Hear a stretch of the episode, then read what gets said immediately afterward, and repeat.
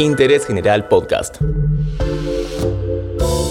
Conoce algo nuevo en 5 minutos.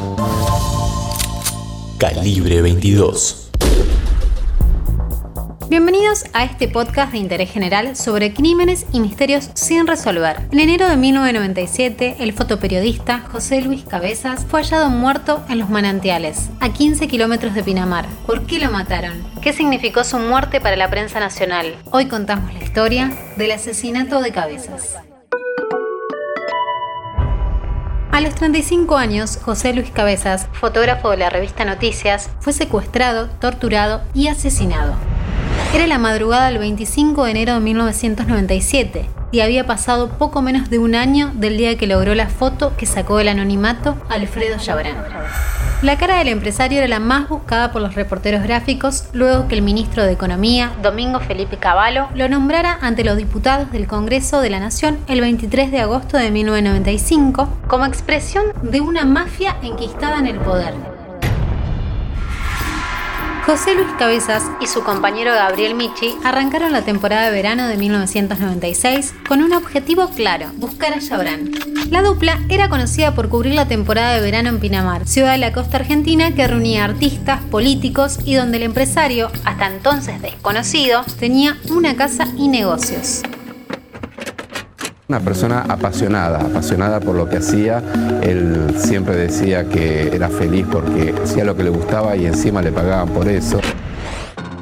El 14 de febrero del verano del 96, una fuente le informa a la dupla que al día siguiente arribaba a la ciudad del empresario. Además, les confirma que Jabran solía bajar de su casa a la playa más o menos alrededor de las 4 de la tarde. Y así fue. Con reposera en mano, apareció caminando en shorts con el torso desnudo junto a su esposa. El viernes 15, a la hora indicada, Cabezas estaba postado detrás de unos matorrales simulando ser un turista. El equipo encontró al empresario sentado en una reposera. Cabezas escondió su cámara en una mochila y junto a Michi y su pareja salieron a caminar.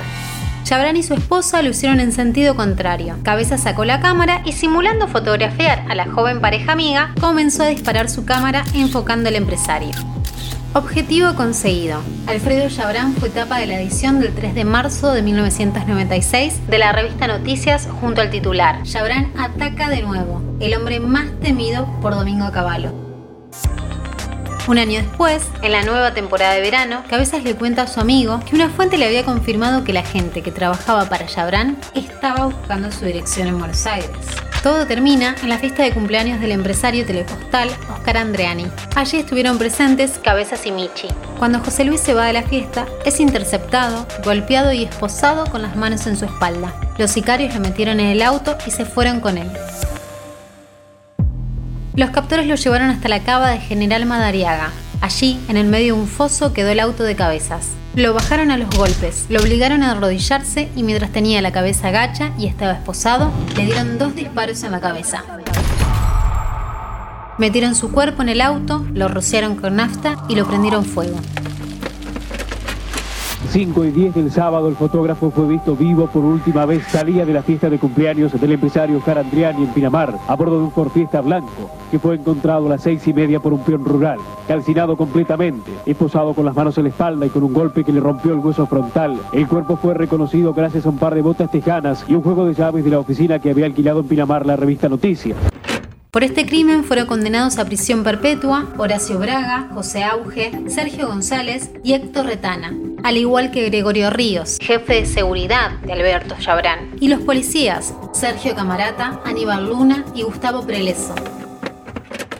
Mi papá murió de tristeza, sentado en un sillón mirando el cuadro de su hijo y preguntando por qué había ido a Pinamar. Mi mamá no está bien de salud porque también tiene una depresión muy grande y bueno, y yo tratando de, tener la memoria de, de mi hermano lo más alto posible y de ser una piedrita en los zapatos de los asesinos de José Luis.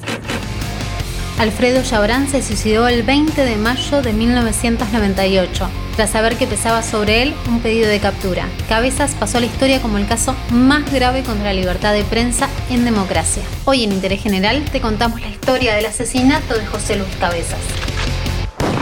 Nuestros podcasts ahora en Radio Berlín 107.9 y en www.berlin1079.com.